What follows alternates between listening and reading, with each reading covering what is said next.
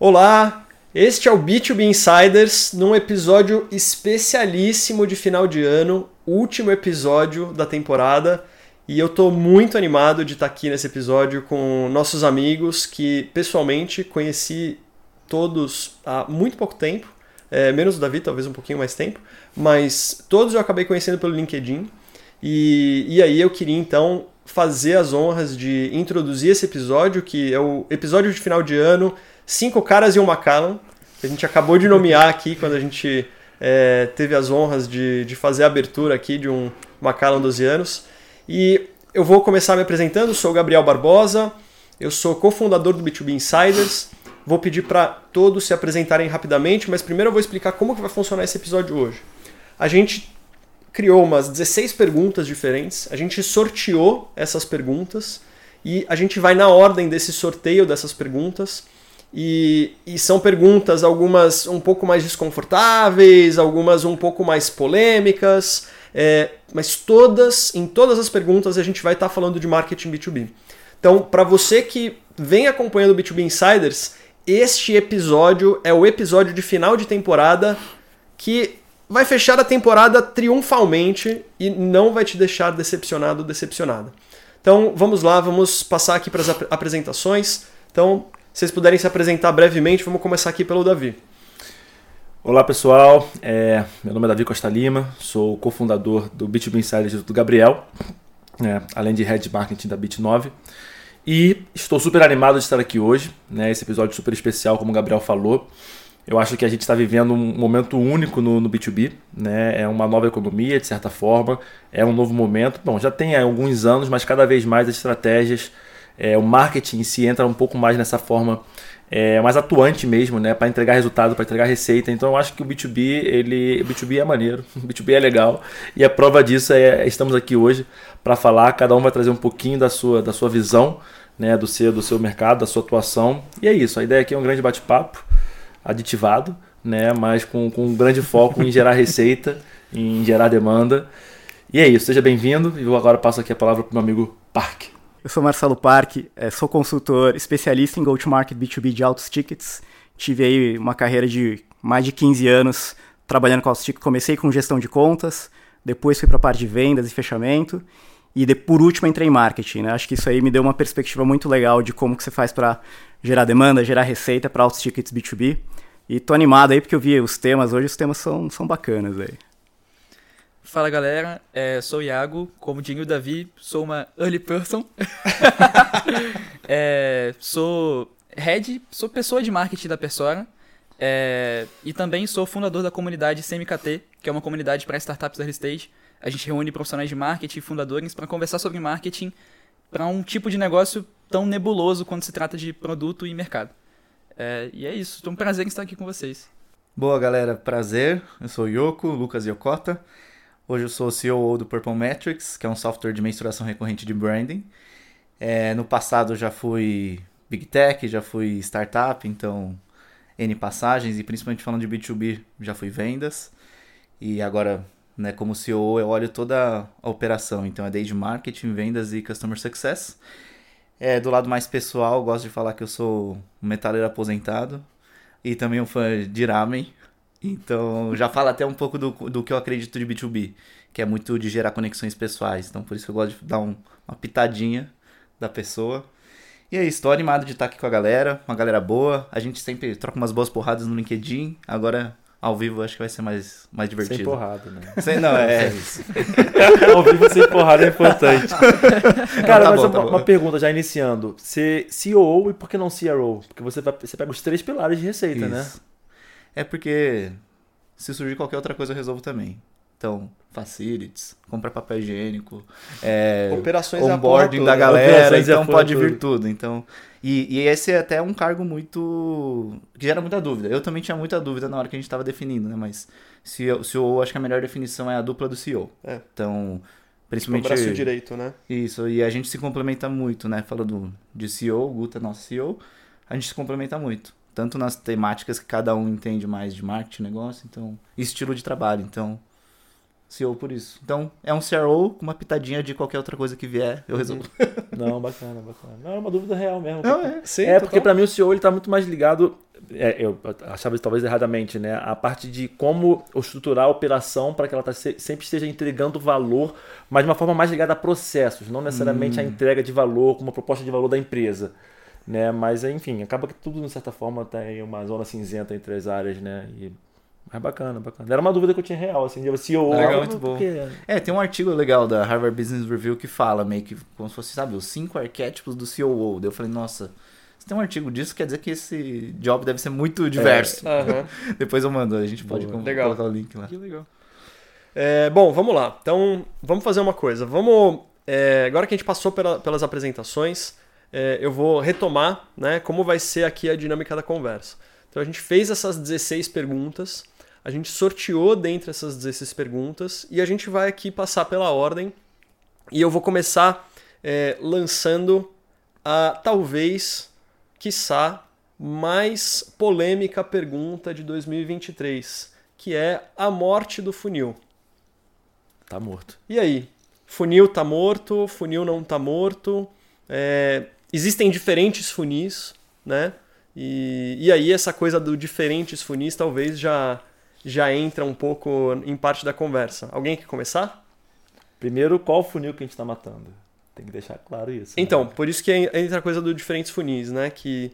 É, e, e, acho que a gente matar ou não, tem muita gente que fala, muita gente falando que a, o funil morre ou não morre, né? É, assim, pessoalmente, eu acho que nada morre. Eu acho que é uma coisa ou cai em desuso ou começa a funcionar menos, né? pessoalmente, e aí você perguntou de qual funil, né? Acho que existe o funil de consciência de marketing e o funil de vendas, que acho que são duas coisas diferentes, né? E eu acho que às, vezes as pessoas confundem quando se fala de a morte do funil é, e pensam em um funil, mas na verdade, na minha visão, existem esses dois funis e ainda existiu o funil invertido, que é o funil de customer, customer experience, customer success, né? É, e que aí é uma outra conversa, né? Mas mas vamos lá, pensando nesses, nesses diferentes funis, opinião de vocês. O funil tá morto ou o funil não tá morto? Boa, então o funil como jornada, eu acho que ele é fake news. Então para mim ele tá morto. Boa. Porque ele pressupõe que as pessoas têm caminhos comuns. E na maioria das vezes não é, principalmente pro B2B.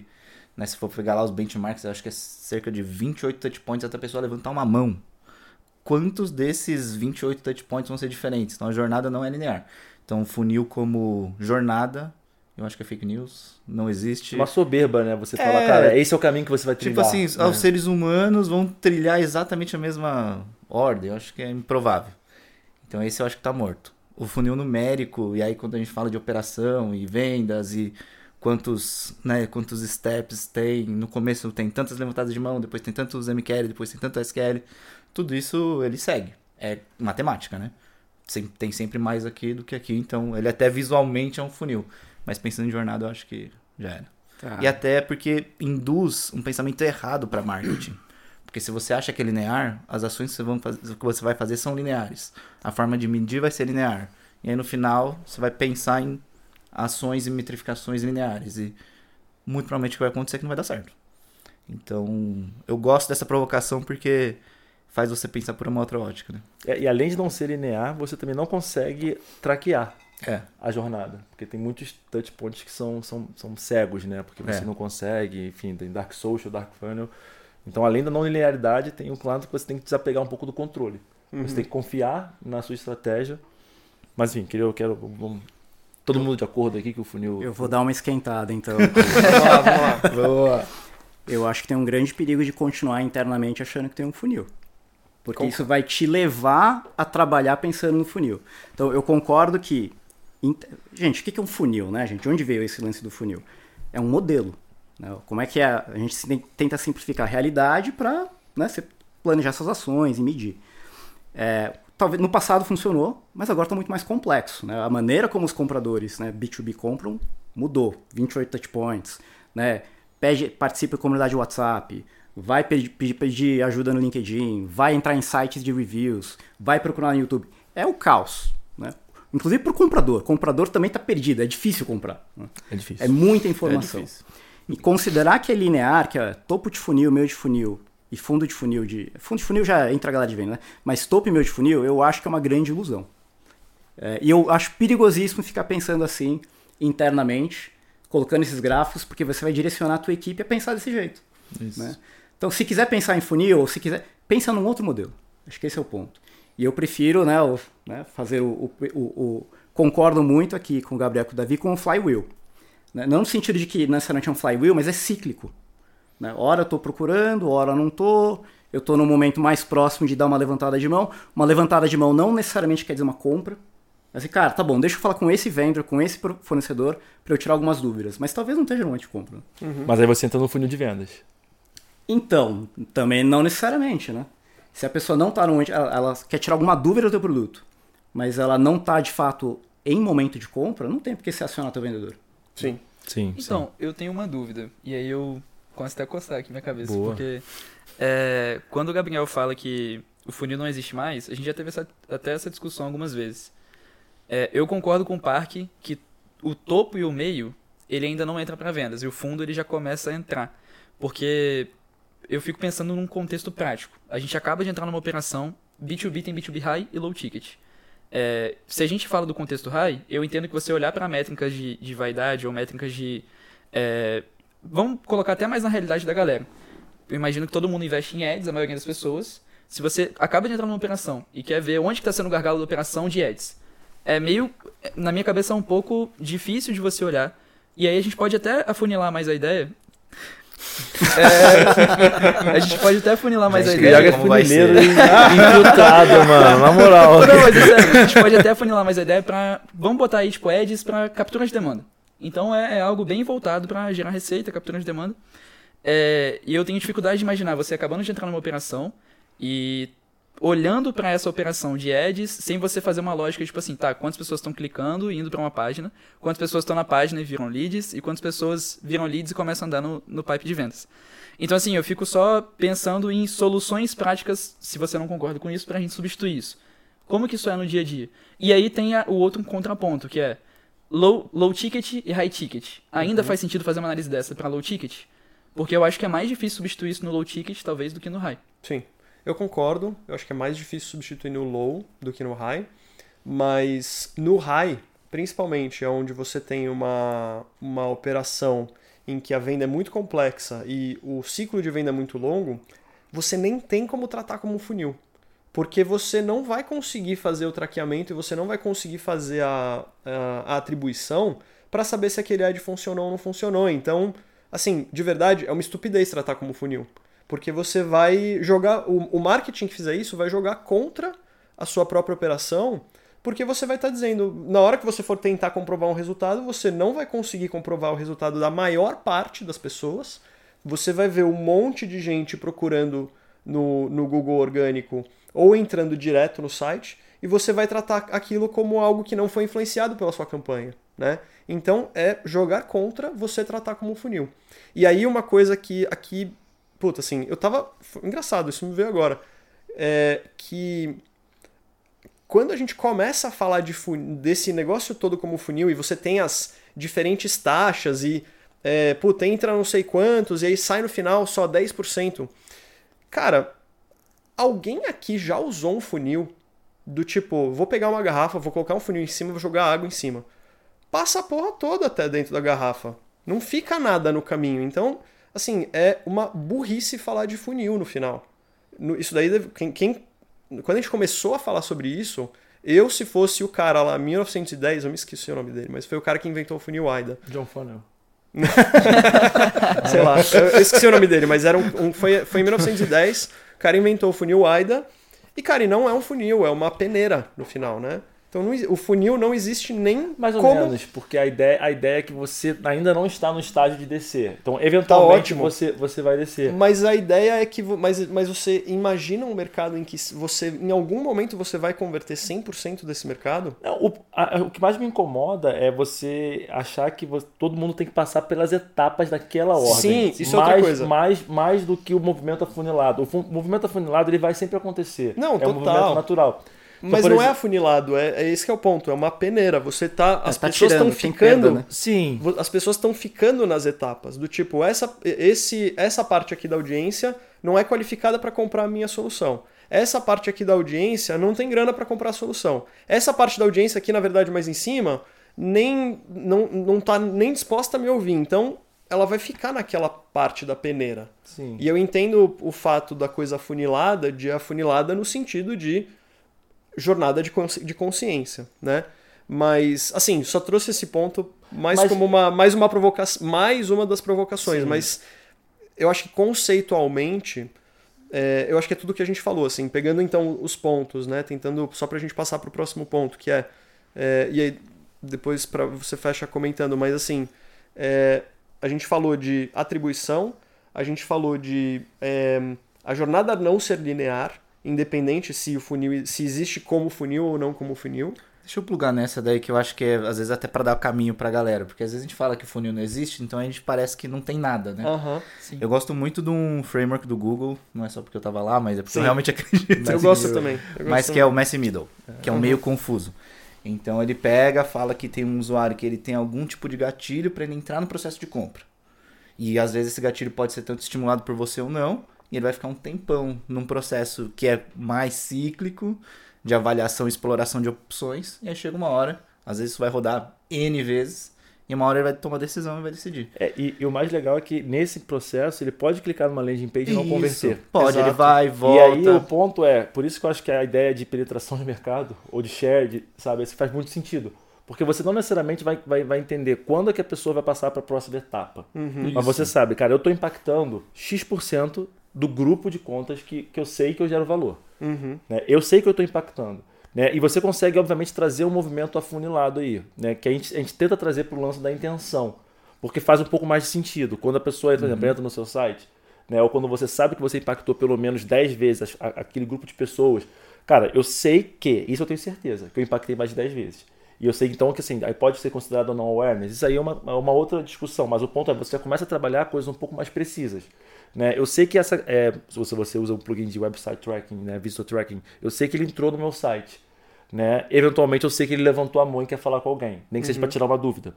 Então você começa, né? Inclusive até até um- um- uma discussão, né? Tipo, cara, dá para fazer algum material rico, alguma coisa de bem de fundo de funil, como, mas assim entendendo que não, ali não é o pulo do gato. Ali é mais uma forma de você tentar, é, é, é, de alguma forma, trazer alguma camada de intenção. Sim. O ponto é, quando você tenta colocar fricção para determinar qual é a intenção daquela, você talvez esteja gerando, gerando fricção na educação. Sim. Então, eu acho que assim, é qual é a melhor forma de você educar essa audiência? É com o pensamento funil ou não? Né? Eu acho que é um pouco isso. Se você pensa em funil, cara, você vai estar gerando fricção e não necessariamente você vai estar otimizando. Então, é mais ou menos acho que esse é o ponto. Mas, e última coisa que você falou, Parque, do, do, né, do, do topo, meio e fundo, quando esse processo, quando essa me- metodologia foi criada, né, tipo uns 10, 15 anos atrás, todo mundo meio mal sentava no computador para ficar naquela, vou me educar aqui, esse é o momento de me educar. Então era mais fácil de fato você controlar essa, esse funil, né, controlar esse movimento afunilado. Agora, meu amigo, você não consegue controlar, sabe? Então assim, se você coloca, coloca começar a colocar, fora que né, tá muito mais é, popularizado a ideia do e-book. Então assim, cara, você realmente tem que fazer algo muito, muito, muito bom para que a pessoa leia. Né? Então, assim, são vários desafios que, que foram mudando e eu acho que é um pouco dessa a raiz da discussão, de certa forma. Cara, eu, eu adoraria a gente falar mais sobre o quanto o funil gera de fricção e aí o pensamento afunilado gera de fricção e aí justamente por isso a gente educa menos, né? E aí por educar menos, converte menos, Isso. né? Mas a gente tem que passar pro próximo tema. Então, Parece aquele episódio do Seinfeld, do, do Kramer, que ele, que ele Quase. monta, No que ele monta os teus... Já viram, já? Que ele monta só ele não tem câmera, ele fica só tipo, vamos passar pro próximo. tá bom. É, posso só um último comentário? Iago, o que, que eu proponho? Cara, então, primeiro ponto. Um, quando a gente está falando de compras B2B, quanto mais alto o ticket, é mais de um comprador. Então não adianta olhar só para o lead. Você tem que ter a visão da conta. Esse é o primeiro ponto. Boa. Outro indicador, assim, não é só o conteúdo que aquele lead está lendo. Mas a empresa como um todo tem mais gente engajada consumindo conteúdos de vocês? É o webinar, é a palestra, é o site, é o blog. Isso aí são indicativo. Quanto mais pessoas, e dependendo dos cargos dessas pessoas, estão próximas de, de mais influenciadores de decisão, isso é um bom indicativo. Então não é muito bem um funil, porque se for pensar em funil, então cada um tem seu funil individual. Imagina assim, a equipe inteira avançou, mas a diretoria não faz a mínima ideia do que é o teu produto, o que é a tua categoria. Você vai ter que esperar essa pessoa decisora passar por todo o funil de educação para de fato fechar a compra. Total. Matou a pau. Maravilha. Cara, é, melhor fechamento possível. A gente podia ter desse tema. É, vamos pro próximo. Então, próximo tema sorteado. E aqui a gente sorteou, então ninguém tá sabendo. É, todo mundo sabia quais eram os possíveis temas, mas ninguém tá sabendo sobre o que a gente vai falar agora. Então, próximo tema é um dos meus preferidos, que é o momento, o momento cringe, o momento é, embaraçoso, o momento em que eu vou ficar com vergonha do que eu vou falar. Eu vou ficar com vergonha do que eu vou falar. Espero que vocês pensem da mesma, vocês levantem essa lebre também. Coisas que você fazia em marketing até algum tempo atrás, eu diria pouco tempo atrás, mas algum tempo atrás que você se envergonha. Você olha e fala, cara, como eu fazia esse negócio do tipo, eu achava que naquela época que esse negócio funcionava, eu achava que, porra, mas é como que ainda bem que eu ainda bem que eu saí dessa. Ainda bem que eu não faço mais isso. Se alguém quiser se candidatar, ótimo. Eu vou me candidatar. Maravilha. Eu não vou nem cair pro lado de tática ainda, mas eu menosprezava o Kotler. É um bom começo. Boa, sensacional, cara. sensacional, cara. Não me descia Kotler, mas agora eu comecei a, a respeitá-lo. Ele é um cara bom, um cara bom. Mas também você tinha 15 anos na época, né? Ué, cara, mas. tipo, cara, os outros caminhos me. E algo com 12 anos. Cara, Kotler não faz sentido. Tava igual, se eu todo mundo lá na sétima série junto com ele. tá ligado? É tipo você assistir um jogo de futebol e falar, cara, esse Pelé ali, não sei muito bem. Se... Não, mas aí eu tenho um exemplo mais prático. É, quando eu comecei na Persona, eu era bem jovem, eu tinha 16 anos. É, e aí é até cômico, porque a gente contratou, a gente contratou uma consultora é, e ela começou a orientar sobre o, o produto. É, e, e eu comecei a fazer o que ela pedia, a gente começou a fazer o que ela pedia, porque a gente, teoricamente, não tinha expertise de marketing para startup. E, cara, as ações eram, tipo, trocar a cor de um botão, esse tipo de coisa. Então, era tão tático que, logicamente, não ia dar resultado, sabe? E aí a gente começou a vestir uma camisa de, cara, ninguém tá sabendo falar o que a gente precisa fazer aqui, marketing de startup tá um pouco imaturo, vamos vestir a camisa, e aí eu e o founder começamos a estudar, estudar, estudar. Logicamente, caindo pra um lado de performance, e aí entra esse menosprezo de Kotler, era jovem, vários contos na internet de resultado rápido. Mas aí é interessante, porque era um caminho mais lógico, eu tenho certeza que foi o caminho de muita gente, principalmente da minha geração. Com certeza, porque era muito mais fácil do que você passar 300 páginas de cota, sabe? Cara, eu adoro Era Jovem. É, É, porque agora. cara, Cara, Iago, só fala, olha pra câmera, fala quantos anos você tem. eu e tenho dias, 20 né, anos, tá e é meu primeiro copo de uísque. Uh, é Boa. mesmo? Não, né, não, é o de hoje. tô Ah, falando. tá, tá, tá. tá.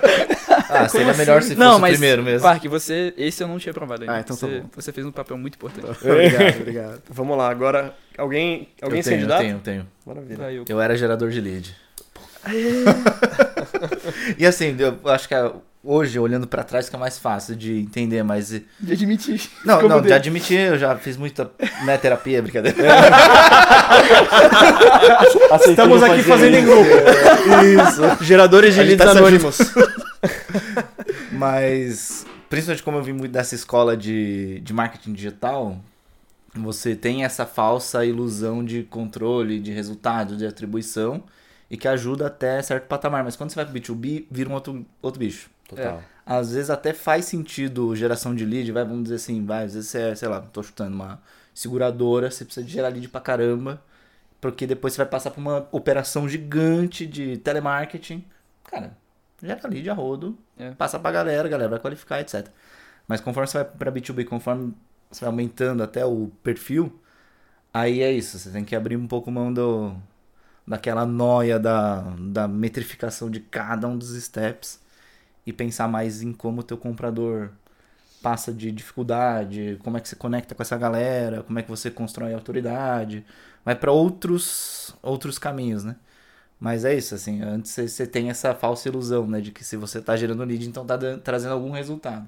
Aí depois você vai olhar na ponta, não necessariamente, né? É, eu acho que o B2B ele fez um grande favor pra gente, eu acho, porque assim, o li- o B2B deixa muito claro que a geração de lead não funciona. Então, assim, cara, eh, chegou um momento que falei, cara, se, o que funciona então? E por que funciona? Eu acho que talvez seja até um, um primeiro provocador, assim, inicial, cara, porque faz, é óbvio que isso aqui não é o caminho, sabe? Tipo, eu também era um gerador de lead. Inclusive, inclusive ganhava dinheiro com isso, cara. Ganhava dinheiro com isso, cara. Putz, eu, eu, eu vendia meus serviços, cara, pra gerar lead pros outros. Então, assim, não tenho muito orgulho.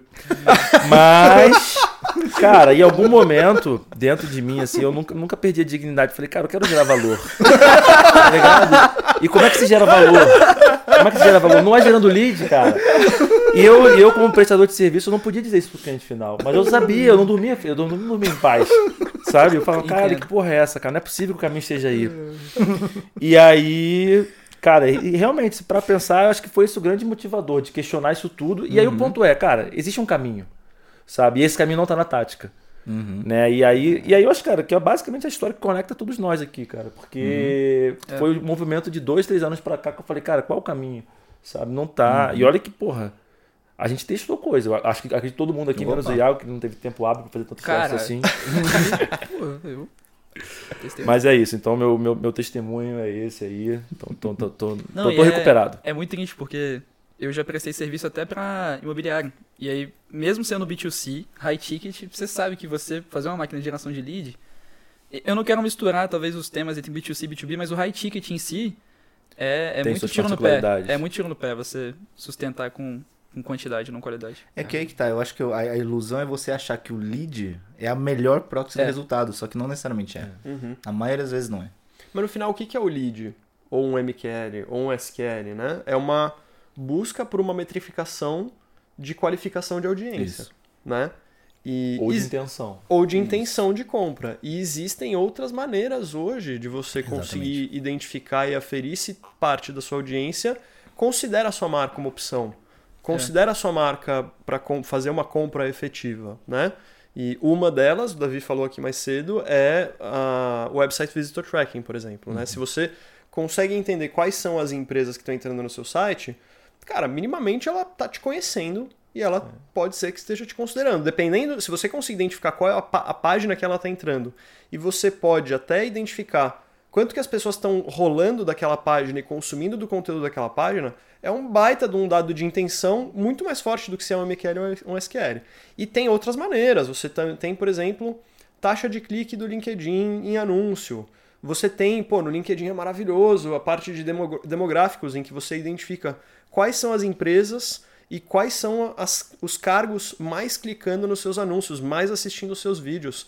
Cara, pra mim é um negócio muito mais rico do que ser um MQL ou um SQL que baixou um e-book. E aí, Gabriel, acho que é bacana também entender assim, você tem que entender qual é a sua estratégia, né? Qual, qual cenário você está inserido. Né? Então, assim, um website Visitor Tracking ele faz muito sentido numa operação ABM, uma operação que você tem um ticket muito alto. né? Se você já tem um ticket um pouco menor, ainda assim com um ciclo de vendas relativamente né, estendido, talvez você não consiga, né, talvez você não tenha que ter esse nível de granularidade de ver todo mundo que está no seu site. Né? Mas aí você já tem dados de intenção do LinkedIn. O ponto é entender dentro da sua operação, ou seja, ter esse controle estratégico da sua operação e a partir daí utilizar as melhores táticas, vamos colocar assim, né, para você de fato entender quais são os níveis de intenção, qual é o seu share de penetração, seja, lá do nível de, de awareness inicial, nível de alcance, de ads. Então é, é legal porque também até a gente compartilha bastante, a gente fala bastante do, do website do Visitor Tracking. E eu já percebi que no LinkedIn, assim, algumas pessoas que nitidamente não estavam nesse contexto de ABM um pouco mais para high ticket, estavam falando, como é que eu uso? E aí, aí cai um pouco na questão do, do- da, da tática. Sabe? É querer solucionar em nível tático, mais, e é uma tática nova, então talvez ela seja sexy para as pessoas. Tipo, porra, vou conseguir entender. Sabe? Então, cara, ter esse controle estratégico, eu acho que o Barco. Deixa eu aproveitar o gancho aqui e Vai contar lá. a minha vergonha. Ah, eu, é. eu ia perguntar isso. Eu cara. sou do marketing, se eu tenho menos vergonha, porque eu entrei no marketing por último, então eu já tava mais. cabelinhos mais brancos, já tava mais safo. Cabelos brancos aonde, Ah, cara? tem uns fios aqui. O E Gabriel nunca pode falar isso Não, cara, não. é o nosso William Bonner. né? Porra, total. É, mas a minha vergonha foi justamente nas táticas. Eu acri- espero que haters não. Por favor, não me odeiem, tá? Eu vou, vou fazer o disclaimer aqui, que é o seguinte: eu achei que máquina de vendas, inbound marketing, ia funcionar pra mim. Só que eu vendia high ticket, gente. Aí não rolou, cara. Sim. Não rolou. E tentamos, viu? E eu juro que eu tentei. A gente tentou, mas não rolou, cara. Até descobrir outros meios. Cara, e acho que isso conecta com. Porra, eu ta- eu tava assim. a- a- Conecta com a minha vergonha. E vou fa- eu vou falar de duas aqui, tá? É, a, a mais, talvez, recente seja, não exatamente máquina de vendas, mas a gente fez o outsourcing do, é, de um BDR, digamos, né? Outbound. Um outbound, né? Vamos dar nome aos bois. Isso, né? isso, a gente fez outbound. outbound. A gente fez, um, a gente fez outbound... Eufemismo não, né? Não, não, mas a gente fez outbound com uma empresa externa. Sim, sim, sim. E, e que pro high ticket é muito complicado isso dar certo. Total. Porque até Ah, a sim. empresa conseguir entender a sua solução, até a empresa olhar e falar, cara, do tipo assim, é mais fácil você de fato contratar uma pessoa mais sênior e pegar essa pessoa mais sênior e trabalhar artesanalmente, se é high ticket. Porque caiu muito nisso, do tipo, pô, se a gente conseguir essa quantidade de pessoas interessadas, cara, a gente vai fechar mais negócio. Mas você precisa de mais profundidade, menos capilaridade, né? E, e cara, e antes disso, porra, eu adorava um e-book, cara. Eu adorava um e-book. É, a gente fazia e-book a rodo. Como marketing era o que a gente tinha, né? Toma esses meme QLs aí, porra. Exato, se vira com essa porra. cara, Exato. Mas vamos lá, vamos pro próximo tópico aqui. É, Mas um pro- ponto interessante, só pra finalizar, cara, Vai lá, vai tem, tem, hoje tem assessorias de RevOps, cara, que cobram muito caro pra colocar operações de penetração de mercado erradas. Sabe? Tipo assim. Opa. Aí é ruim, hein? Cara, tem, cara. E aí o ponto é justamente esse, entendeu? Tipo assim, cara, o que você falou é muito comum. Operações de, de high ticket que estão tentando colocar uma máquina de vendas com uma linha de produção, assim, sabe? De cai aqui eu faço isso, daqui eu faço isso, daqui eu faço isso. Cara, e, e, e eu vejo o RevOps, que é um tema que eu acho que vai crescer bastante, né? Tipo, esse pensamento em receita. Ele tem que ter, cara, um, um pilar de estratégia muito fundamentado. Porque, cara, o, o nível de trabalho né, e de desgaste que você vai ter implementando uma operação dentro de um CRM para fazer tudo errado, para ter um motion errado inicial, cara, é, é tipo assim, é, é um desgaste fodido. Então, de certa forma, é um oceano azul aí. Não um oceano azul, mas é uma oportunidade de, de, de estruturar. de um como- RevOps que vai de fato entender a sua operação e me indicar para você o que de fato é mais coerente para o seu cenário, Isso. né? É um RevOps que começa a nível estratégico e se desdobra numa execução ferramental. Só que eu vejo, eu vejo o RevOps hoje como somente o ferramental. Total. E aí, cara, como a gente está num, num cenário de mercado que as pessoas estão um pouco patinando na parte da estratégia, cara, nem para colocar ali uma operação de inside sales para um, pra um, pra um, pra um, pra um, pra um high ticket. Sabe? E dá trabalho. Você colocar isso dentro de um, de, um, de um CRM é trabalhoso pra caramba. Então, assim, tem um valor.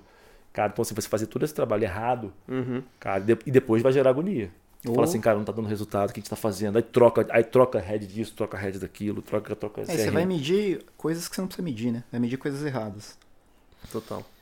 Cara, Cara- e aqui tem uma coisa que eu, eu- o que me vem na cabeça é o seguinte: você terceirizaria a construção do seu produto, que é o core da sua empresa? Uhum. Não. Você terceirizaria a decisão de como você vai levar teu produto para tua empresa, que deveria ser o core da sua empresa? Não. Então, eu sou bem é, crítico desse tema. Óbvio que você pode ter consultores, pessoas que podem te ajudar, mas a definição estratégica de como você vai para o mercado é não terceirizável. Não. Não terceirizável. Então, assim, da mesma forma que você faz seu produto é dentro de casa, a estratégia de como você vai levar o produto pro mercado também tem que ser uma decisão dentro de casa. Então, se eventualmente esse cara vem para aportar, ótimo. Mas a decisão tem que estar dentro. Boa. Né? Então, eu gosto muito desses, do- desses dois olhares, né? Construção do valor e levar o valor pro mercado. Essas duas coisas não são terceirizáveis. É, mas, mas é, eu acho que hoje é uma grande dor de lideranças, né? Tipo assim, será que Sim. eu realmente tô com a estratégia correta? E aí cria-se um pouco desse cenário, tipo assim, cara, vou contratar uma assessoria, vou contratar uma, uma agência. Eu, quando tinha essa prestação de serviço, era, cara, as pessoas não queriam de fato implementar alguma coisa específica. Elas, cara, resolve meu problema aqui porque eu não tenho noção. Do... E, é- e é isso, você não, cara, às, vezes você não tem que fazer isso. Isso tem que ser dentro de casa, você tem que ter liderança, Isso. você tem que ter é, conhecimento, entendimento da sua estratégia. Do contrário, você está colocando uma parte vital da sua empresa na mão de uma pessoa que não necessariamente deveria fazer isso, entendeu? Pode ser que ela acerte, pode ser que ela chegue e gere valor, né? É Até interessante ver um pouco da sua visão, você como consultor. O que, que você acha disso? Você acha até que ponto vai o seu papel nessa hora? É não terceirizável, mas qual que é o ponto, né, gente? Onde é que você aprende isso? Não aprende na faculdade. Uhum. Então essa é a dificuldade que eu vejo, assim, eh, tem founders que me procuram, CEOs ou CROs, você não aprende isso na faculdade, não tem nenhuma escola que fala disso. E cada business, cada setor também tem suas particularidades. Cara, é uma é, você está numa categoria nova, você está numa categoria saturada. Cara, você já tem, para quem trabalha com isso, fez várias vezes, você já tem os hacks. É muito da experiência. Então, minha opinião é, é interno, só que é importante você ter algum, alguém te assessorando, para você entender quais são as suas decisões. Isso. Prós e contras. Tem que, ser, tem, que, tem que ser decisões muito ponderadas. Cara, eu entendo, se eu for por aqui eu estou assumindo esses riscos, mas esses são os ganhos. Se eu for por aqui, também. É, então, assim, é, nesse sentido, ter alguns frameworks adequados, a gente está discutindo sobre frameworks, cara, framework é bom até deixar de fazer sentido, né? Uhum. Então, sabe, cara, qual framework que eu tenho que usar para o meu setor? Uhum. Né? Ontem eu estava falando com, com, um cliente que é de setor, uma categoria super nova.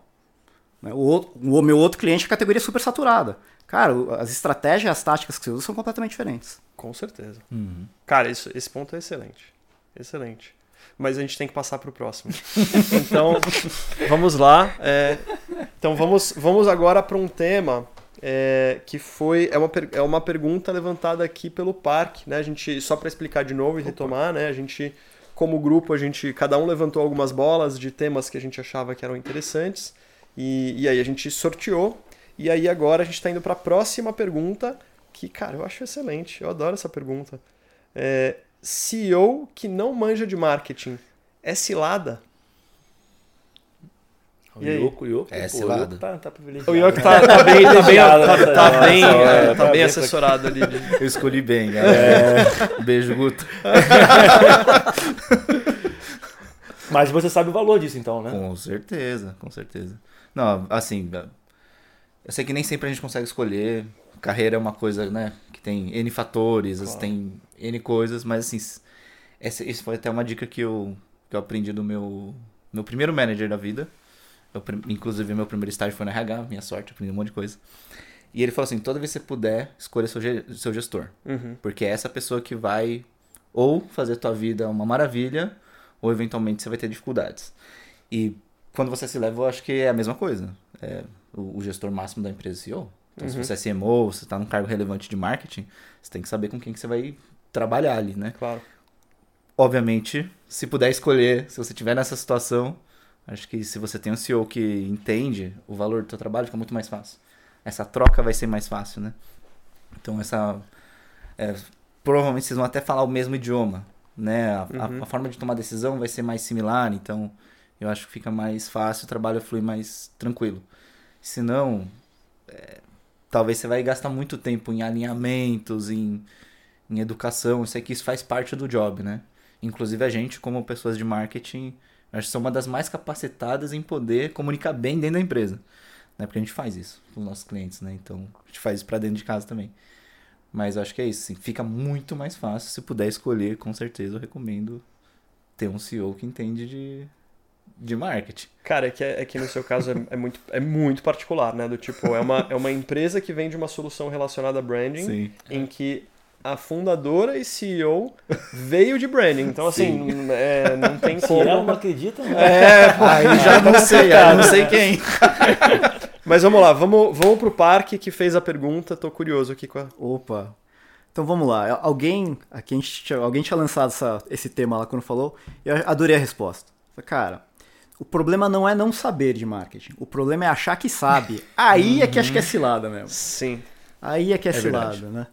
Quem que foi que falou? Eu não eu. lembro. Foi você, né, Davi? Uhum. Pô, eu vou passar o microfone pra você, então, por favor, complemente. contigo. Cara, não, porque a, a, lógica é um pouco do que o Yoko falou, assim, você tem um trabalho de educação, né? E se você tem uma, um, um, CEO que acha que entende, você tem um trabalho de, de reeducação. Então, você, tipo, você vai ter que desembolar para embolar. Então, assim, é um trabalho de convencimento. Pensa assim, o melhor dos mundos é você trabalhar com um CEO que entende a lógica do que você está tentando implementar. Se você tem um CEO que não entende, então você tem o primeiro trabalho de fazer essa educação, esse buy Se você tem um trabalho, se você tem um CEO que acha que entende, entende errado, cara, você tem um trabalho de convencer que ele está errado, de colocar ele no nível zero e falar, esse é o caminho.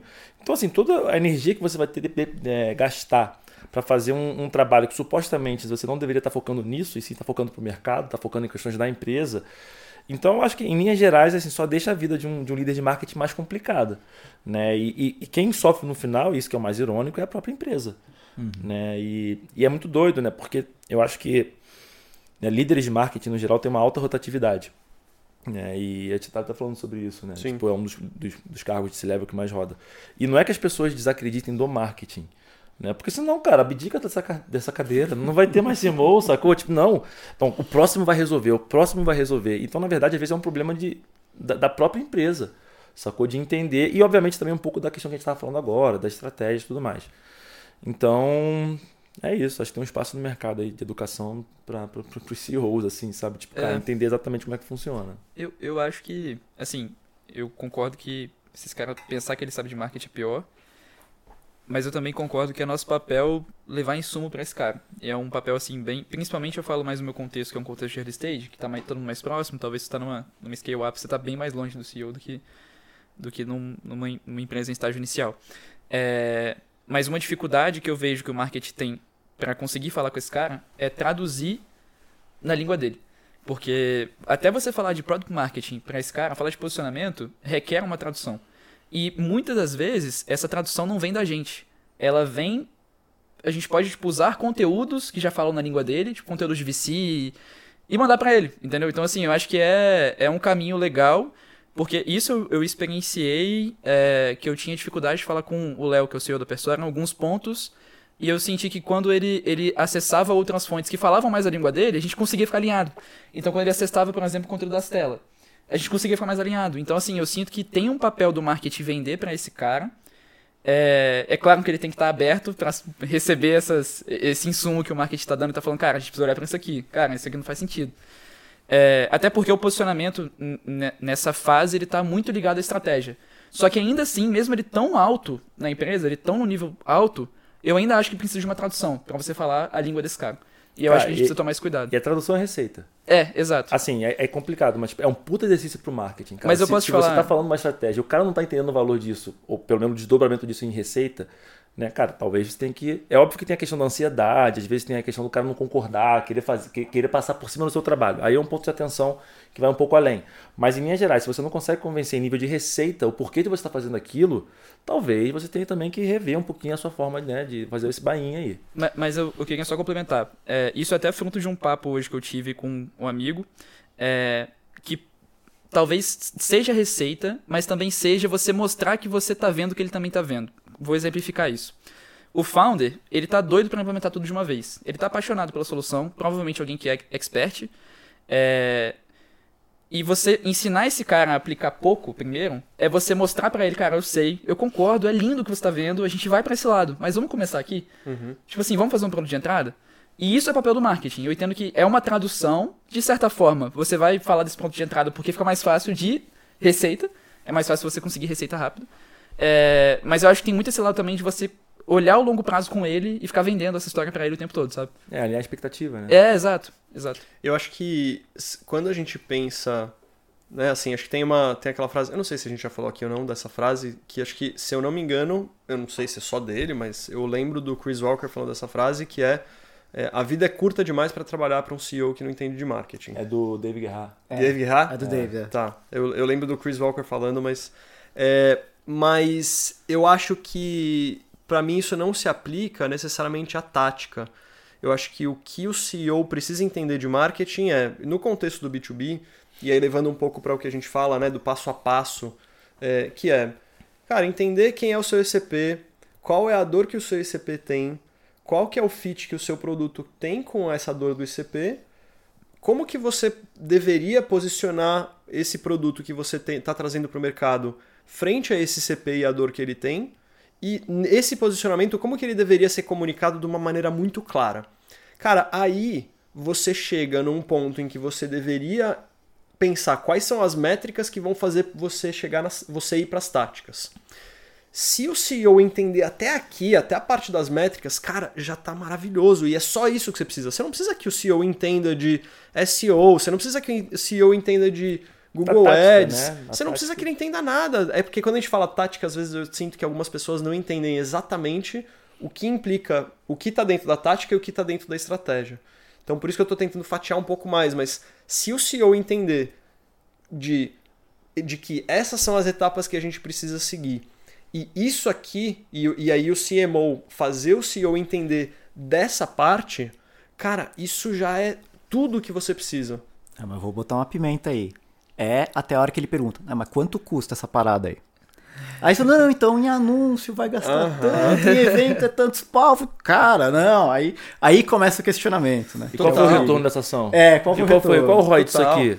Não, mas, é- mas, aí, mas aí eu acho que já entra no, no trabalho de, de digamos, né, do, do líder de marketing que está trabalhando com esse CEO é, mostrar por que, isso faz, faz sentido, né? E se você faz tudo isso com base em toda essa, essa digamos, essa cama estratégica que você montou para depois você ir para o próximo passo, fica muito mais fácil, porque você vai conseguir conectar. Você fala, cara, custa tanto, mas eu preciso educar o mercado disso, disso, disso que está conectado com essa mensagem, que faz sentido porque esse é o posicionamento e porque essa é a dor do mercado. Então, você e o CEO estando comprados dentro dessa estratégia, fica fácil depois você convencer do, do resto. Tem uma dúvida que veio aqui. Lá na Purple, vocês assessoram de alguma forma o time de marketing para repassar internamente os resultados lá do, da, da plataforma? para os nossos clientes? É. Super, super. A gente tem uma figura que chama Brand Success, é o nosso CS com uma pitadinha de branding, que faz essa essa ajuda, né? Desde tipo como é que você tira insights, como é que isso pode estar conectado com o teu planejamento.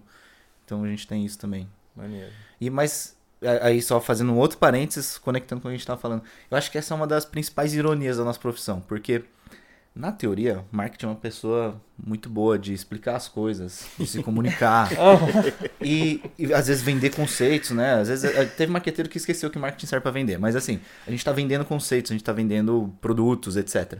E aí quando você tem que vender para uma pessoa, que é essa única pessoa mais importante da sua empresa, você não consegue vender? Aham. Então, assim, eu acho que é uma baita de uma ironia. E pode ser que né, tenha a ver mais com um pouco do meu background, assim, mas eu acho que se você é uma pessoa de marketing, já sentou numa cadeira de vendas, você vai conseguir, acho que conversar melhor com a sua empresa, principalmente falando de B2B, talvez até melhor. Porque assim, você já teve que fechar algum deal com algum C-Level. Você sabe qual a informação que é necessária para chegar para essa pessoa, para ela assinar um cheque. Então, quando você senta na cadeira do marketing, você sabe, ó, normalmente, se eu usa assim, assim, assim, ou se levels assim, assim, assim, toma uma decisão com essas informações. O que, que precisa de rapport pessoal, o que precisa de mais informação técnica tal. Então, mas eu acho que é, é, é uma coisa que vira e mexe eu fico refletindo, assim, porque a gente é bom de comunicar, a gente é bom de vender, e aí quando chega para fazer dentro de casa, a gente às vezes não consegue. Uhum. Então, mas assim, eu sei que isso está entre nós, assim, né? Eu ouço esse depoimento de várias pessoas, de vários segmentos diferentes, formatos diferentes. Mas eu sempre fico pensando, putz, o que a gente pode fazer de diferente, né? Mas o ponto é que eu acho que tem muita gente em marketing que não, não sabe se está vendendo ou não. Não sabe se está entregando valor ou não. Entendeu? Eu acho que assim, e aí nessa hora o CEO é o cara que te expõe. Porque ele fala, isso aqui, cara, tá sendo o quê? E tu fica, putz. E é um pouco do que a gente tá falando aqui, é uma dor de mercado mesmo, dor de estratégia. Se você não tem noção da estratégia, cara, você vai tentar uma coisa atrás da outra, as coisas começam a não funcionar, o CEO começa a te pressionar, cara, por que disso? Por que disso? Já tem terceira vez que a gente tá fazendo isso. Tu começa a ficar um pouco acuado, sabe? Então, assim, existe um- uma lacuna que, até para te fazer um, um loop aqui, que começa muito em nível de operação no- na geração de lead. Ali, ali, ali começa a expor um pouco da, da- das rupturas, assim, as fra- fra- fra- fraturas da parede, sabe? Tipo, cara, você está gerando lead, mas o quanto está gerando? E esse evento aqui? Beleza, tem- mas quanto está gerando? E essa ação aqui? E aí entra em um pouco mais um assunto também que eu acho que, né, tipo, não tem mais dinheiro fácil hoje no, no- mundo do B2B. É, ô. Porque antes até tinha um pouco. Então acho que a ansiedade era um pouco menor, porque você tinha outras formas. Então, acho que a pergunta é: se você não consegue vender para o seu CEO, será que você sabe o que você está fazendo? Será que você realmente talvez não tem que debruçar um pouquinho mais na estratégia, entender, fazer uma autoavaliação? Será que eu estou fazendo o melhor motion de marketing para o meu mercado, o melhor motion de vendas? Será que eu estou de fato impactando o meu público certo? Será que eu sei quem é meu ICP? Eu sei o tamanho de mercado? Será que eu estou fazendo isso correto? O Davi, eu captei que é o seguinte, a maior cilada não é necessariamente o CEO não saber, né? Ou a CEO. Sim. É você não saber. Exatamente. Exato. Essa é a maior cilada. É você não saber ou você não conseguir vender. É, às né? vezes. Porque às vezes você dois, sabe, né? às Aí, vezes tchau. você não tá conseguindo vender. Isso é Né? filosófico, né? O Sim, problema não é em sim. você. O problema não tá nos outros. Você é a solução e o problema, meu caro. Por favor. Cara, e aí a gente fez uma entrevista no dia 23 de maio de 2023 com Chris Walker, meu aniversário. Foi Oh. presenteado com, com uma Seis conversa tarde, com o seis horas. É. E, e ele falou um negócio que foi super interessante, que é, às vezes o, a pessoa de marketing, ela sabe de tudo isso, e porque ela não tá conseguindo fazer a venda, ela fala, cara, foda-se essa merda, vou continuar gerando lead aqui, e aí porque eu, eu tô tendo essa baita de uma dificuldade, cara, pelo menos enquanto eu estou gerando lead, eu mantenho meu emprego. Hum. Né? E, e aí, isso também é uma baita de uma cilada, porque você está escolhendo um caminho fácil, de certa forma, mas que é uma bomba que vai estourar lá na frente, porque, como o Davi falou, o importante é a receita. Se você está fazendo isso só para manter o seu emprego nesse momento, porque você não está conseguindo fazer a venda interna, esperando que algum milagre caia do céu, cara, alguma hora essa, essa receita não vai vir. E aí é por isso que isso desemboca no, que o Davi falou, de CMO é talvez uma das cadeiras que rode mais rápido, Uhum. né? Como técnico de futebol, né? Porque, pô, a pessoa tá, tá- fica literalmente esperando um milagre, né? A espera de um milagre, o nome de outro filme, né? Aí joga, joga esse Bel pra vendas, né? Aí começa. Exato. E aí fica marketing e vendas, né? De, ah, mas o lead que veio tá ruim, não, mas vendas é que não tá conseguindo fechar, e aí por diante, né? Ma- Mas eu tenho uma dúvida. Vocês acham que isso acontece em um early stage da vida também? Cara, se acontece, não deveria acontecer. É.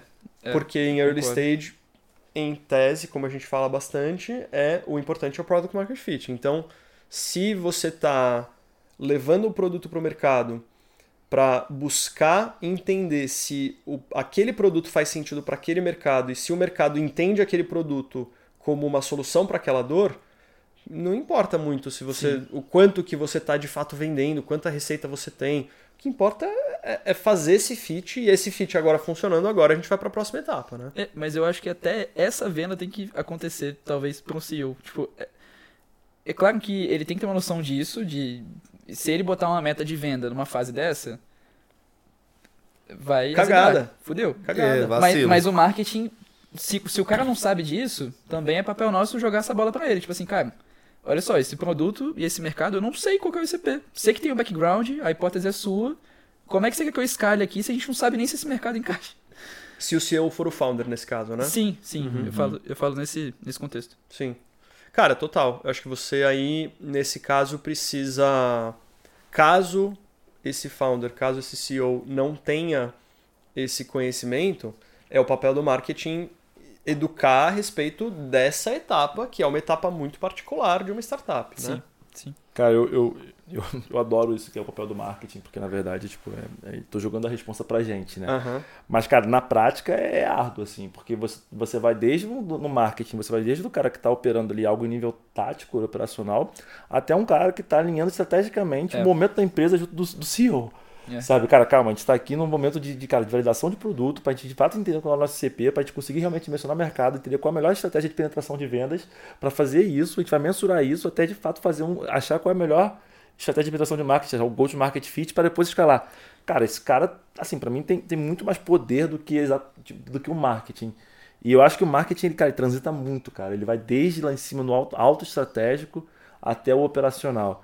Inclusive, eu acho que o, o, o CRO, né, o cara de receita, para mim ele é, é esse marketing. Só que É, cri- criou-se um nome diferente que é para dar uma, uma cisão, sabe? Porque, tipo assim, no geral, cara, é marketing, é receita.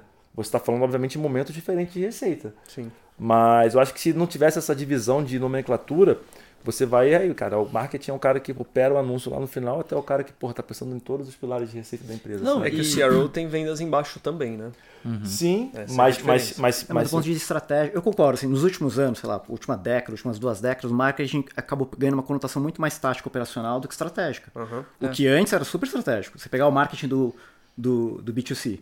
Cara, é estratégico, é estratégia de mercado. É porque Sim. tem uma geração segmento. nova que vê o Kotler. É isso aí, ó, aí, ó. Que, que aprendeu marketing digital. né? É, é isso aí.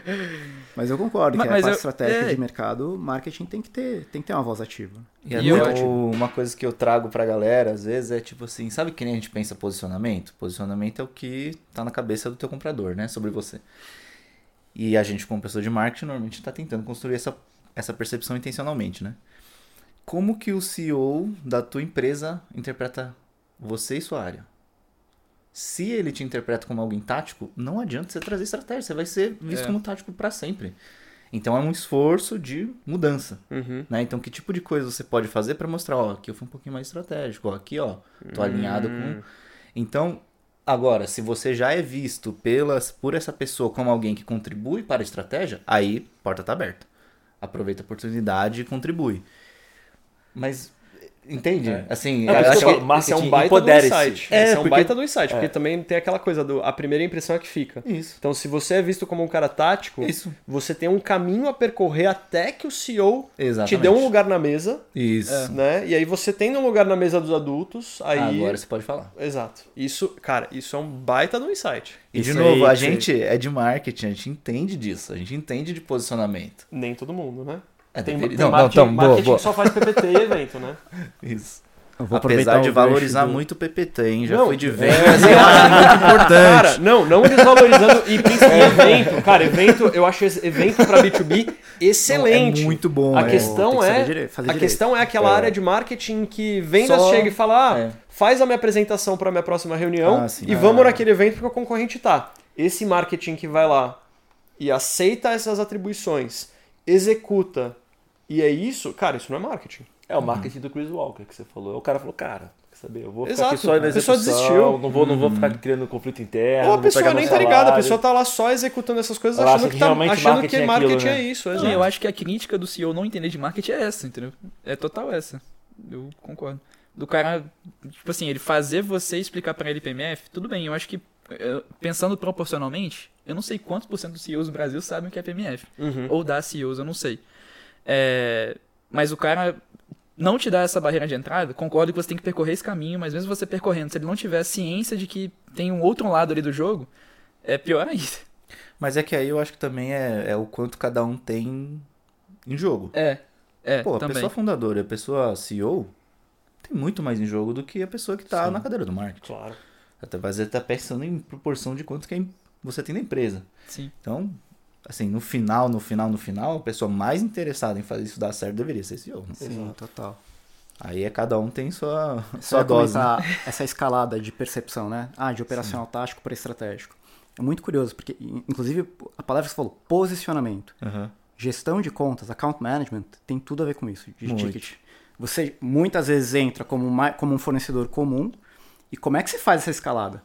E era isso, cara. Essa foi a minha primeira escola de receita, foi gestão de contas. Como é que eu entrava como um provedor de software que tinha uma equipezinha lá e escalando até ser um parceiro estratégico do CTO? É sensacional, porque tem muita questão de é vendas, né? É demonstração de autoridade técnica, é técnica de persuasão, é entender o que, que são as iniciativas prioritárias e você ir auxiliando. É, cara, é sensacional. Você colocou bem. Posicionamento e você ir subindo nessa, es- nessa escadinha de, de percepção como parceiro estratégico. É um é um desafio você sendo um provedor, um prestador de serviço ou sendo um, um colaborador. é o mesmo exato, desafio, exato, né? Como é que exato. você se posiciona de forma estratégica para ajudar de fato a operação, né? Exato.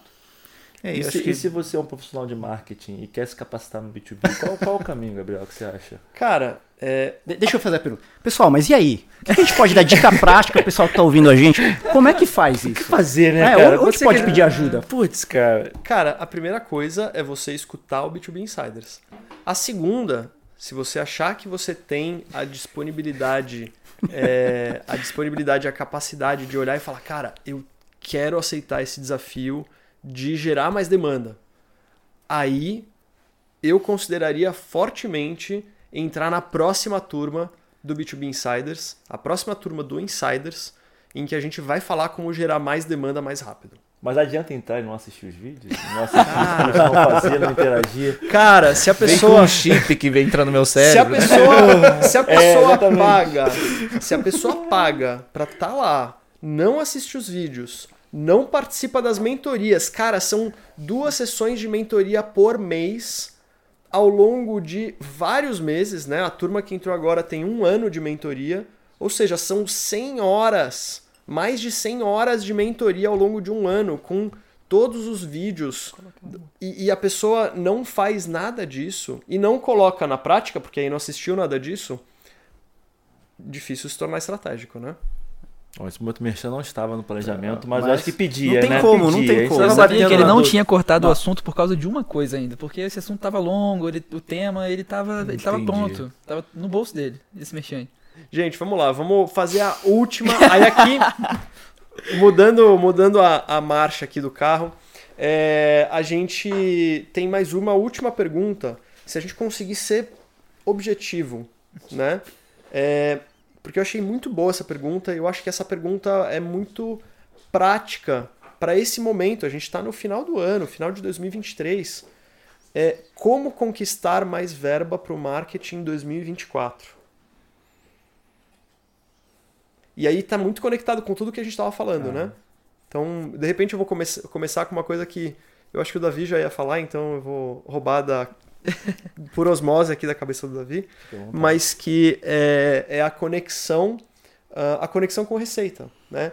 Se você consegue montar um plano de marketing em que você pega esse plano de marketing e você diretamente conecta com quanto você vai conseguir gerar de receita, você consegue mais verba para o seu plano de marketing de 2024. Então, é, você precisa fazer um plano que seja coerente com como e quanto você vai conseguir gerar de mais receita em 2024 em relação ao quanto você vai precisar investir para chegar nesse resultado.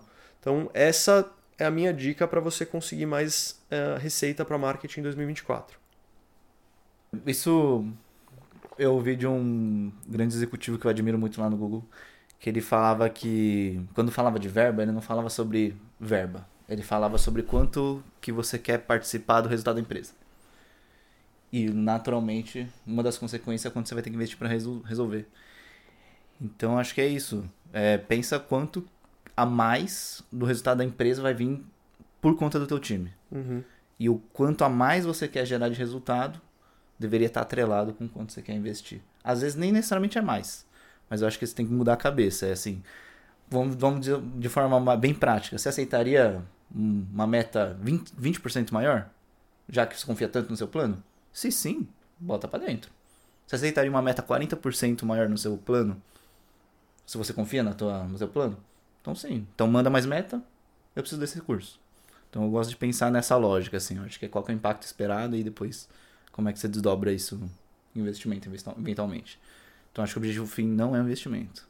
Sim, sim. É, é, é, ou até melhor, né? É, é um investimento em nível de assim, o significado da palavra. Você está investindo em alguma coisa que vai, uhum. ver, vai ter um retorno.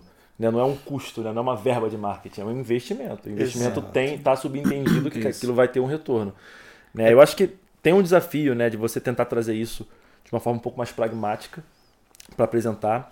Eu acho que a gente fez esse exercício é, recente, né? a gente trocou uhum. bastante sobre. E existem alguns caminhos que, que podem ajudar na construção de, um, de uma argumentação. Né? Então, uma delas é, como a gente falou aqui algumas vezes, é você ter uma noção do seu share de mercado. Então, quanto daquele mercado eu ainda consigo, eu ainda tenho disponível, né? Tendo uma noção que né, vai variar um pouquinho quanto aquele mercado está saturado ou não. Né? Dizem que é 40%, 50%, vai variar um pouquinho, mas você acha que você consegue ainda penetrar naquele mercado? Caso sim, então você consegue fazer uma estimativa. Caso não, você consegue ampliar, cara. Então vou ter que então talvez ir para um outro ICP, trabalhar um outro ICP no ano que vem.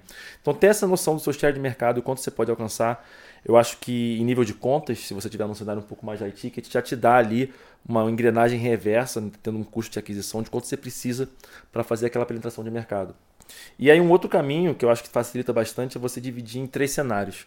Né? Um cenário um pouco mais pessimista, um cenário um pouco mais realista e um cenário mais otimista. Que você pode pegar mais ou menos quanto que você tem hoje de receita por, a, por, a, por conta, né? como se fosse um ARPA, assim, e daí você conseguir, cara, assim, tratar X contas, aqui a gente consegue ter essa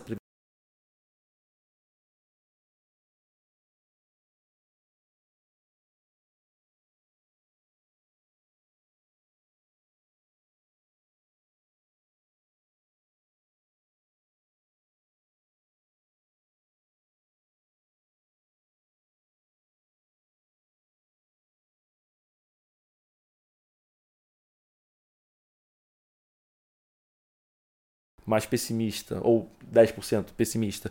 E aí tem um cenário um pouco mais realista, que é 30%, que eu otimizo esse meu CAC que eu já tenho aqui, e um, um cenário que, cara, eu posso aumentar, sei lá, 100%, posso dobrar de tamanho. Então cria três cenários que façam sentido, porque você já alinha expectativa também, desde o início, fala, cara, né? Então acho que isso já é, é, é um exercício que não é um copy and paste em termos de, de, métricas, porque a métrica é a conexão de estratégia né, com as táticas, então isso vai variar dependendo da sua estratégia. Mas dá uma previsão, ou pelo menos uma ideia de previsão, dentro de três cenários, pautado em números que você já tem na sua empresa, eu acho que pode ser um caminho para você alinhar uma argumentação boa assim, e conseguir uma verba. Eu tenho um complemento. É, e eu jogo sempre o meu contexto das experiências que eu tive eu acho que antes até de você ver o quanto você pode escalar ainda, talvez seja você entender o, o cenário e o estágio da empresa que você está. Então, se eu tô sem saber ainda qual mercado eu vou escalar, talvez a receita ela não vai gerar mais receita, ela vai trazer inteligência. Então, esse é um ponto que é importante você, porque você pode vender para o CEO, para CEO assim. É um ponto interessante. Olha, a gente vai investir tanto para testar tantos mercados. Uhum. Se der certo, a gente escala depois. A gente, eu acho que isso é só um Acho que no contexto de early stage isso Faz faz muito sentido, Sim. porque né, a gente tava falando muito, focando muito em receita, e em early stage, se você focar em receita, É cara. inteligência. É, E é o que o Yoko fala.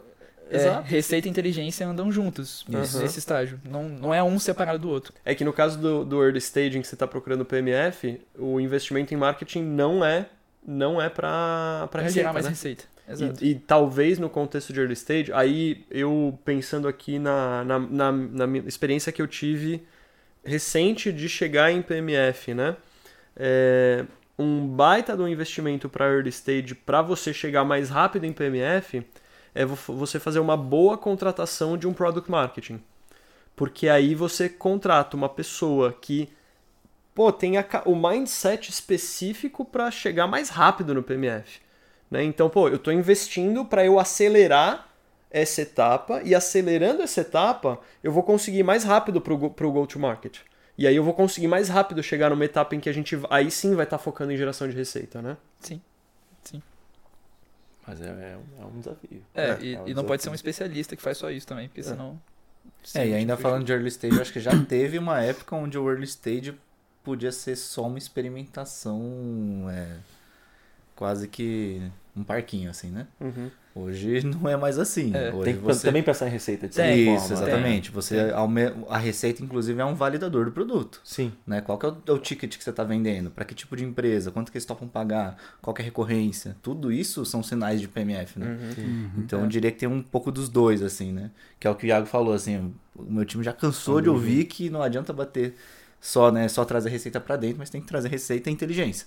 Então é desde, tipo, que tipo de conteúdo que tá gerando mais engajamento em social, até por que, que um cliente fecha, por que, que esse não fecha, por que, que esse churn, por que esse não churn.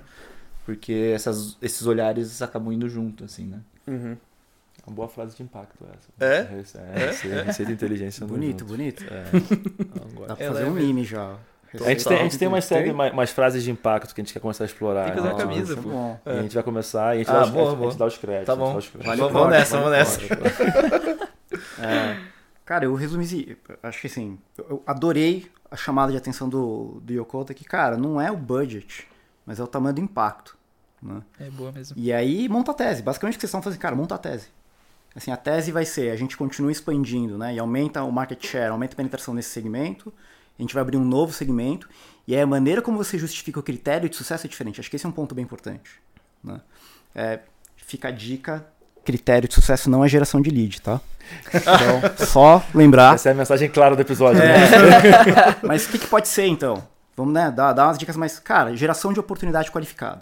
Vocês têm o critério de geração de é, oportunidade qualificada? Como é que marketing vai fazer isso? Então, pré-requisito para você conseguir montar uma boa tese. Um, você tem que entender como é que os teus clientes estão comprando e por que que compram, né?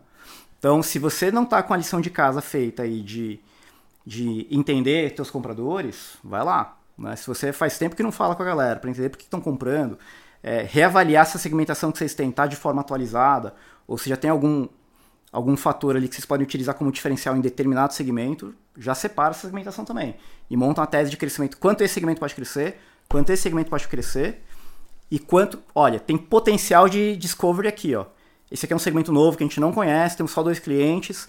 A gente topa investir um pouquinho aqui. Então, não pensa num budgetzão, mas em pedacinhos e qual que é o impacto que cada um causa, traz- tendo clareza de que, que é o critério de.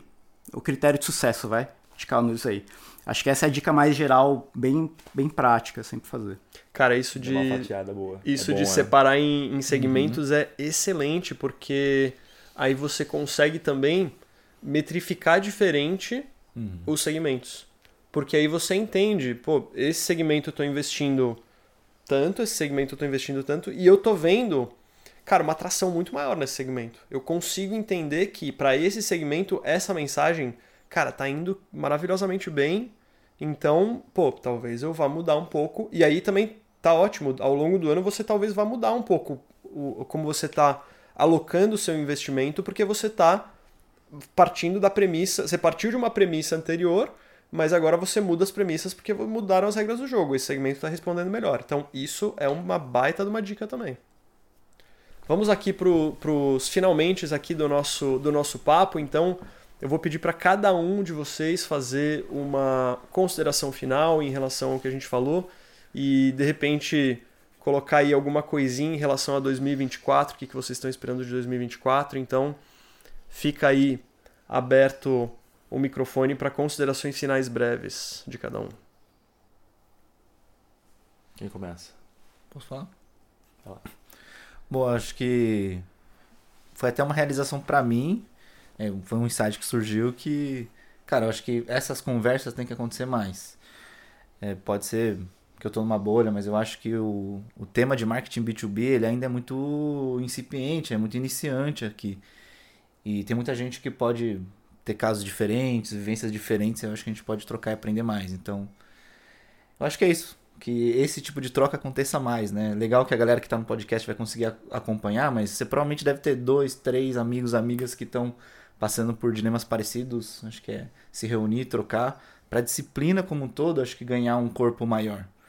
Porque ainda acho que é uma coisa que tem bastante para caminhar. Então, acho que é isso. Estimular mais trocas. E aí, só, só fazendo um complemento, para quem participa do Insiders, a gente tem um grupo e esse grupo no Insiders tem exatamente esse objetivo dessas trocas.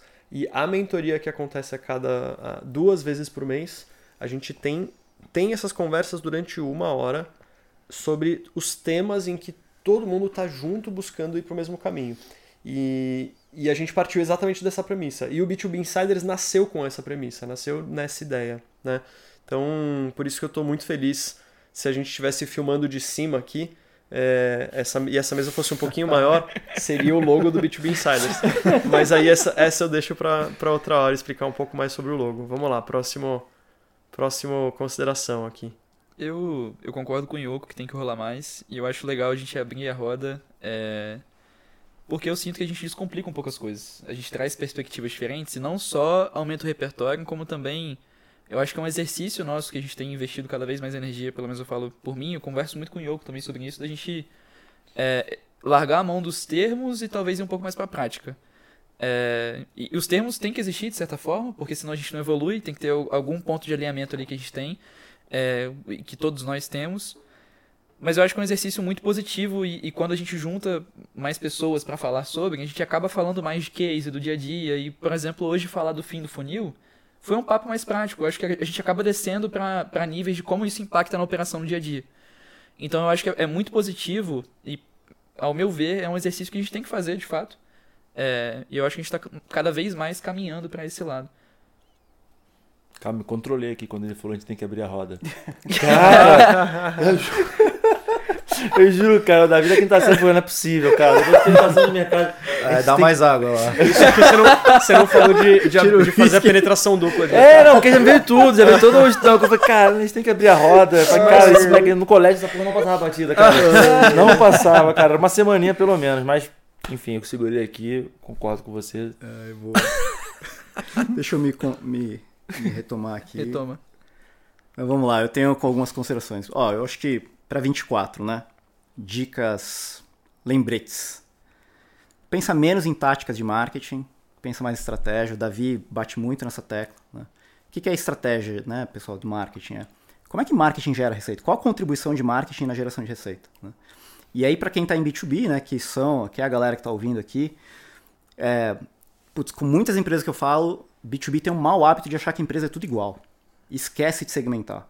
Né? Fica um negócio meio preguiçoso. Lembre de segmentar. Nesse aspecto, vai. Pense pequeno. Quais são os pequenos grupos que vocês podem ser.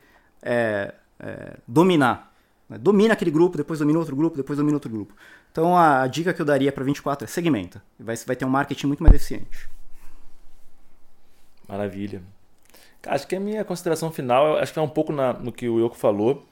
Eu acho que esse ano foi um ano muito, muito importante, assim, muito. Né, eu acho que várias pessoas com desafios parecidos, né, vivendo ali em, em suas pequenas, em suas, suas pequenas realidades, mas enfim, em suas realidades, se conectaram. Eu acho que o, o B2B Insiders ele, ele surgiu de certa forma, né, e amadure, se amadureceu como um projeto em 2023. Então é muito importante, mas é, é, é muito menos sobre o que eu e Gabriel estamos fazendo. É muito mais sobre um reflexo do mercado, sabe? Tipo, e a gente está junto aqui agora mostra que, cara, a gente tem o mesmo objetivo, que é, é, é, de fato gerar resultado, gerar valor. A gente gosta do que a gente faz, a gente quer gerar resultado, a gente quer gerar valor e a gente gosta de provocar, a gente gosta de se provocar.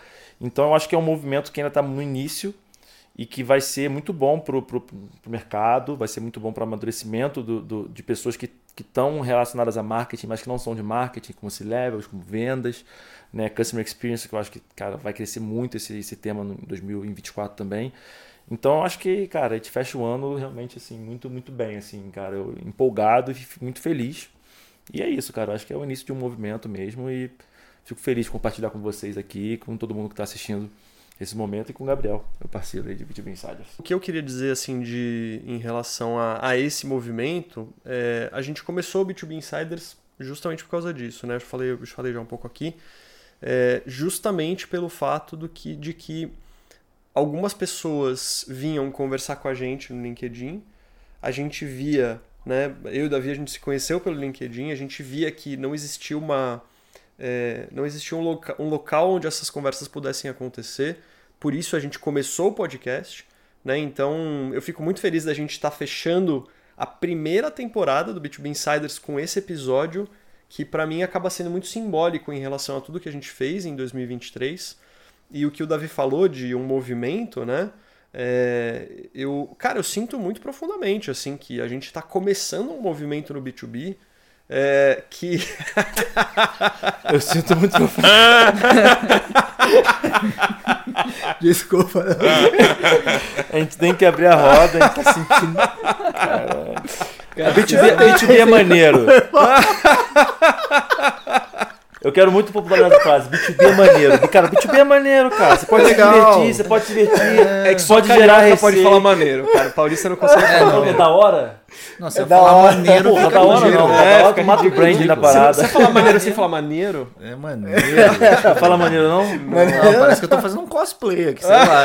Tem aquele, tem aquele vídeo do Marcelo Taz que ele vai ele entrevista um moleque na praia. Ele, maneiro é, maneiro é, um molequinho, sabe? Enfim, beleza. Bom, não, só para dizer que esse, esse movimento que começou com o B2B Insiders, é, uma das expectativas que a gente tem é que ele transcenda o B2B Insiders, né? que o B2B Insiders ele, ele afete o mercado de determinada maneira que o mercado passe para um outro nível de consciência em relação, primeiro, ao que é marketing e segundo, ao que é marketing B2B. Né? Eu vejo, às vezes, algumas alguns posts no LinkedIn, algumas conversas em que as pessoas falam de marketing como se marketing fosse só o pezinho ali de promoção. E eu fico às vezes chocado com isso, porque eu falo, cara, falta um pouco ali de, de marketing 101 ali, o, o marketing for dummies, né? De, de, cara, o que é marketing, né? Foi a primeira pergunta que me foi feita na faculdade, e obviamente naquele momento eu não sabia, mas é, se você tá num fórum público profissional como o LinkedIn falando sobre marketing, o mínimo que eu esperaria é que você entenda um pouquinho sobre marketing, né? E, e a ideia do B2B Insiders é que a gente traga todo mundo para um outro nível de compreensão. E aí essas pessoas que, que estão nesse outro nível de compreensão, elas passem a compor o mercado de outra maneira para que o mercado inteiro seja mais maduro. Né? E o mercado inteiro sendo mais maduro, a gente afeta o CEO para que o CEO tenha um outro nível de percepção em relação a marketing. A gente trabalha com vendas de outra maneira para que vendas tenham uma outra percepção em relação a marketing e para que marketing passe de fato a gerar receita, a gerar negócio. Né? Então, esse é o grande objetivo no final do dia. Né? Então, muito prazer estar com vocês aqui, muito legal a gente estar fechando esse ano dessa maneira. E muito obrigado não só a todos vocês que participaram aqui hoje, mas obrigado a você que está assistindo a gente. É um prazer poder estar tá compartilhando essas ideias com vocês. E eu espero que vocês não só continuem escutando o B2B Insiders, mas sigam o B2B Insiders no LinkedIn, no Instagram, no TikTok.